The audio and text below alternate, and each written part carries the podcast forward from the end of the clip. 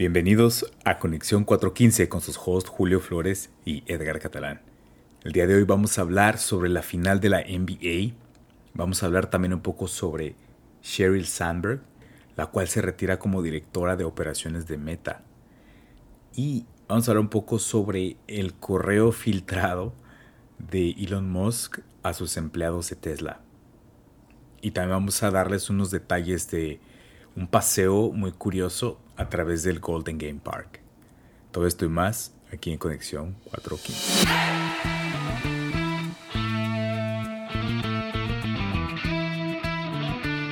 El tema que más he estado escuchando eh, las últimas semanas es sobre qué tan bien están jugando los Warriors. Hmm. Y entrando en los temas, Edgar, que no sabemos mucho, eh, entra el básquetbol. Y ya lo había mencionado en otro podcast, que la crítica más grande que nos han dado es que de vez en cuando hablamos de temas que no sabemos nada. Y el básquetbol es uno de ellos. Ni tú, ni yo somos fans del básquetbol, ¿verdad? Tú sí eres fan, ¿no? No, no, de verdad no. Soy el fan del desmadre. ¿Ha sido? y ahorita están el Wolves Warriors en la final. Lo que trae el desmadre al área de la bahía, ¿no? Ok. Pero la fiesta, vamos a llamarle la fiesta, ¿no? Ajá. Y, y por ejemplo, si tú no eres fan de los Warriors, te puedo decir que ahorita están jugando la final de la NBA y te tiene que importar si vives en el área de la bahía porque por, muy por seguro tus amigos van a estar viendo las finales y no vas a poder hacer planes con ellos. y no solo tus amigos, sino tu familia. Entonces tienes que este, saber, qué días son los juegos. A ver, tienes por lo menos que tener una idea de qué día no puedes ver a tus amigos o familiares, ¿no? ok. Y pues son siete juegos. Este, de hecho son sí, cuatro juegos al principio y dependiendo de cómo van los resultados pueden ser hasta siete. Okay. Entonces el primer juego es mañana. Todos los juegos son a las seis de la tarde. Hmm. El segundo es el domingo. El tercero es junio 8 y el cuarto es junio 10. Pónganlo en sus calendarios y pues que se junten a la fiesta, ¿no? Claro, sí. Oye, pero ir a uno de estos eventos es, ahorita estaba leyendo que es de lo más caro que hay ahorita, ¿no? O sea, creo que rompió un récord o algo así de, de precios. Los boletos. Sí, está, está carísimo ir. Así en promedio, en promedio, de hasta si juntas todos los boletos, de hasta los de hasta arriba, el promedio por boleto está en 873 dólares. Y eso es antes de la reventa, ¿no? Porque seguro hay es carísimo en la reventa. Estaba viendo en Twitter, sigo como varios como millonarios del área de la bahía. Que andan rogando por boletos, así de que alguien sabe quién me puede vender unos boletos de los Warriors. Imagínate cuánto se lo puedes vender a no sé, no sé si Elon Musk es, es fan. o alguien con mucho dinero, ¿no? bueno, es que hay que mencionar que si eres millonario y, tienes como reputación, ah, no quieres que te vean hasta arriba, ¿no? Quieres que te vean abajito, ¿no? Que, sea uno de los donde te cae el sudor del jugador, ¿no? Ajá, de la fila 1 a la 14, ¿no? Por su menos. ok. Este, los Warriors son favoritos. Ajá.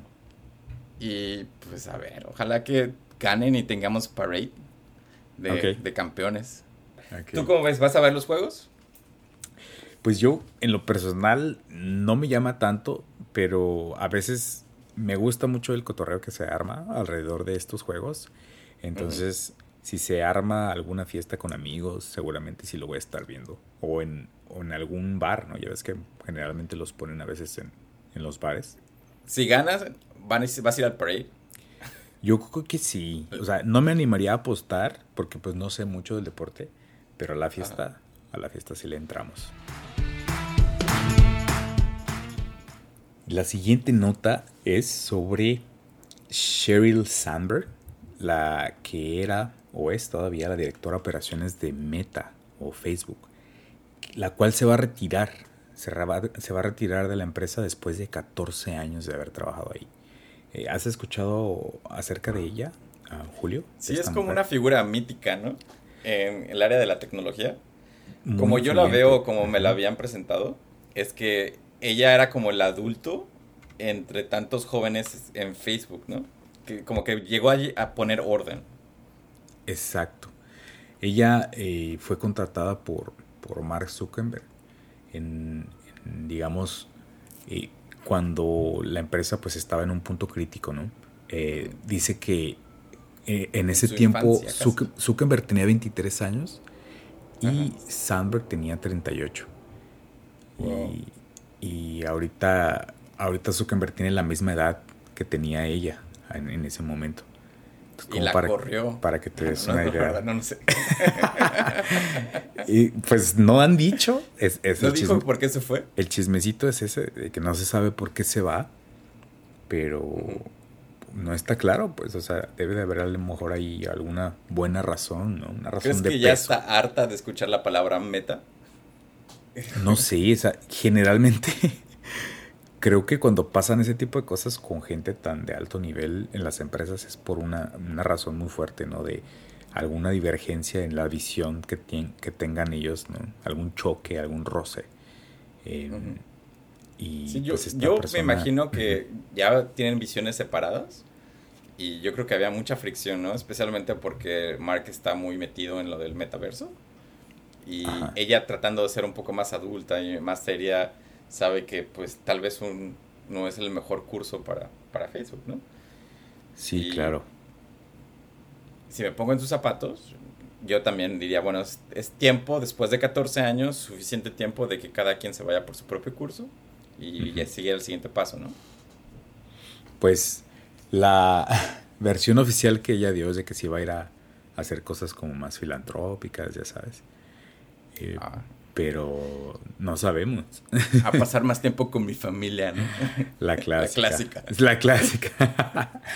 Oye, hay que preguntarle a nuestros amigos de Meta, de Facebook, que nos, que Y hablando de eso, eh, eh, es, muy importante Meta en el área de la bahía, porque tienen como alrededor de 15 mil empleados solo en esta área. Oh. Y creo que hasta tenían planes de crecer hasta 35 mil y ojalá que sigan creciendo, ¿no? Porque quiero que el área de la bahía siga adelante.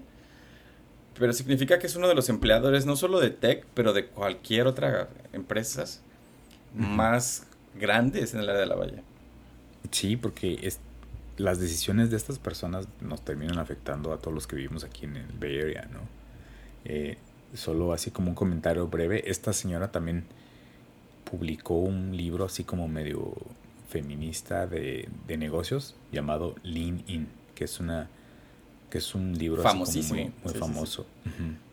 Entonces, eh, nada más para que se den una idea pues del calibre de, este, de esta persona. Oye, Julio, ¿y viste el correo filtrado de Elon Musk esta semana? Sí, está en mi red social favorita. Está en todos lados, güey. En todos lados, ¿no? De, de este este correo que se filtró de Elon Musk a sus empleados diciendo que pues ya el, trabajo remoto ya no va a ser aceptable y que mínimo espera 40 horas de trabajo en la oficina de, los empleados. Y ya después de las 40 horas ya tú puedes hacer lo que quieras. Ajá, ya después de 40 ya es vanidad, ¿no? Como dice. este, pero ¿cómo ves? Es, o sea, lo publicó alguien, lo liqueó y se filtró en Twitter. Y él, o sea, como dicen, double down, ¿no? Volvió a publicar algo así como de, ah, sí, eh, como no negándolo, sino afirmando, ¿no? De que los que los que tuvieran otra visión podían podían irse, a largarse de ajá, podían irse o podían este como pretender trabajar en otro lado, ¿no? si, diferías de esta opinión que tiene él, ¿no? Porque en teoría él se jacta de ser como muy workaholic, ¿no? Todo el tiempo dice que está trabajando en sus empresas y que trabaja a deshoras. ¿Tú qué piensas de este correo? Que Dios lo bendiga por tan trabajador, ¿no? como parte de la clase trabajadora que disfruta muchísimo trabajar desde casa, pues como que sí me enfurece un poco, ¿no? Así de que, ¿qué le pasa a este capitalista billonario? Que no nos entiende. Pues no se hizo rico dejando a la gente huevonear, ¿no? En Tesla. sí. Pero ya, o sea, como un poquito de cabeza más fría, si, si lees su email, dice dos cosas así como, como que son importantes, ¿no? Una, que dice que él va a probar personalmente quién trabaja desde casa y quién no. Y otro de que es importante que los managers los vean este, trabajando en la oficina, ¿no? Así como para liderazgo y para, para pues, motivar a la gente. Lo que me hace pensar que el email estaba dirigido a los ejecutivos de las empresas. Y yo sí estoy de acuerdo que los ejecutivos tienen que pasar más tiempo en las oficinas. Mm. Y, yo lo he visto en mi propia empresa que, los ejecutivos que están como más, vamos a decir, quote unquote engage, son los que están en la oficina todo el tiempo, ¿no? Tienen como más responsabilidades, ¿no? También. Ajá, sí, sí. Y si quieres llegar a ese nivel alto, como que estoy un poquito de acuerdo con Elon Musk, ¿no? Pero si, por ejemplo, si eres el que está trabajando, no sé, en recursos humanos haciendo payroll, pues no necesitas estar en la oficina, ¿no? Porque es como tu mismo trabajo todas las semanas. El mismo, mismo trabajo, ¿no? alguien mismo de IT que nada más está este, trabajando en, los servidores, no necesitas estar en la oficina porque tú no estás creando producto, ¿no? Oye, estaría interesante ponerlos a que discutan a él y a este, ¿cómo se llama este chavo? Tim Ferris, el de las la semana de cuatro horas, ¿no? A ver quién gana. A ver quién gana. Pero bueno, ahora asumiendo que sí dice todos, así hasta el junior engineer más bajo, ¿no? Este, ¿tú estás de acuerdo de que para el mejor performance trabajar en la oficina es lo mejor? Mm, no, yo no estoy de acuerdo. Pero también pienso que depende de tu rol, ¿no? Es muy específico, creo que es difícil generalizar. Incluso hay gente que pues tiene que estar ahí porque su trabajo es con hardware directamente, ¿no? O, estamos asumiendo que todos pueden hacer trabajo desde casa cuando realmente no es así para muchos casos. Pues asumiendo que eres un talento grande y, lo que tú haces puedes hacerlo desde casa. ¿Tú sí buscarías otro trabajo? Sí, definitivamente. Y entonces yo también pienso lo mismo y siento que en este lado Tesla sí va a sufrir un poco. Y es, bueno, especialmente SpaceX, no tanto Tesla. Pero Tesla siempre ha sido como una empresa que agarra mucho joven y los quema por dos, tres años, así los hace trabajar 120 horas o 100 horas a la semana. Y ya después esto la gente renuncia y se va a otro trabajo normal, ya con esa experiencia. Y yo creo que es como una maquila de ingenieros, ¿no? Donde los enseñan a, hacer, a trabajar muy duro y ya que explotan, pues ya se van, ¿no? Y yo creo que así va a seguir trabajando Tesla en el futuro. Los van a estar en la oficina trabajando miles de horas y ya que se aburran, pues van a buscar otro trabajo con ya más experiencia donde puedan trabajar remoto. Y ya para la última nota de hoy, este, quiero de hecho recomendar, eh, es un podcast en, en, que, en KQED, que es el, el, radio público de, del área de la bahía. El podcast se llama Be Curious y es muy famoso, pero esta semana tienen este, un especial donde van a sacar seis capítulos, que esos seis capítulos van a funcionar como un tour guiado del Golden Gate Park. Entonces, mm. tú puedes bajar esos seis capítulos y ver seis diferentes cosas muy especiales y te explican la historia y, puedes ver lo que hace esa parte especial en el Golden Gate Park. Oye. A mí se me hace muy, muy padre. Está muy interesante, ¿no? Porque hay muchos museos que tienen este formato ya. Te incluso te dan un dispositivo especial en el que tú te lo pones y vas escuchando, ¿no? Entonces me hace algo muy genial que hayan hecho esto. Eh, ¿Sabes algo? ¿Sabes algo tú de, la historia del Golden Gate Park? ¿O ya escuchaste alguno de los episodios? Escuché dos y quiero hablar uno en específico. Y si tienen como más curiosidad, googleen este, Be Curious, Take a Very Curious Golden Gate Park Walking Tour. Y la historia que les iba a contar es sobre los dos molinos de viento que están en, en el Golden Gate Park. Oh, sí, son muy famosos. Se ven muy. como que te sientes en Holanda cuando llegas, ¿no? Están muy bonitos. Yo tengo una foto ahí. ¿Cuál es la historia? La historia es de que cuando se abrió el Golden Gate Park, la compañía de agua les cobraba a San Francisco muy, muy caro. Entonces, eh, los, los mismos diseñadores del parque decidieron eh, construir un, molino de viento para sacar agua de los pozos de abajo del parque. y Oh. así regar todas las plantas del parque. Entonces construyeron el primer Mm. molino y fue todo un éxito y sacaba tanta agua que hasta la podían vender a los vecinos del parque y, y hacían una ganancia. Mm. Y, y fue tanto que decidieron construir un, molino, un segundo molino, como a, a los ocho años.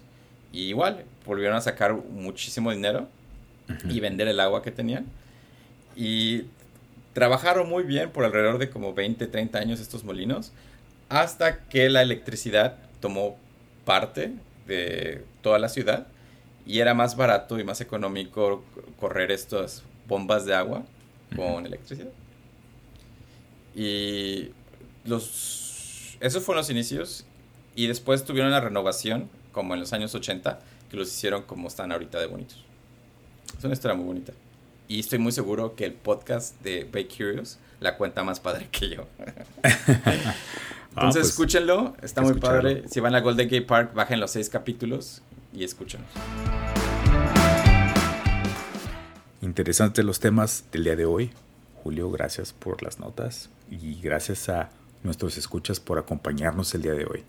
Y recuerden que nos pueden mandar mensaje a Conexión 415 por, por Instagram. Y, ¿sabes? Esta, esta nota de los molinos me recordó una canción de, de Molinos de Viento, ¿te acuerdas? No. No, nunca Caminos llegaste a escuchar. Michoacán. Magos de Oz. Mago de Oz. Oh, sí, cierto. Sí, como chentera, ¿no? Sí, sí, sí, ya, ya estamos viejos, Julio. Bueno, pues eh, disfruten los juegos de los Warriors. También. Cuéntenos. sí. Cuéntenos y disfruten de la semana. Cuídense. Nos vemos a la próxima.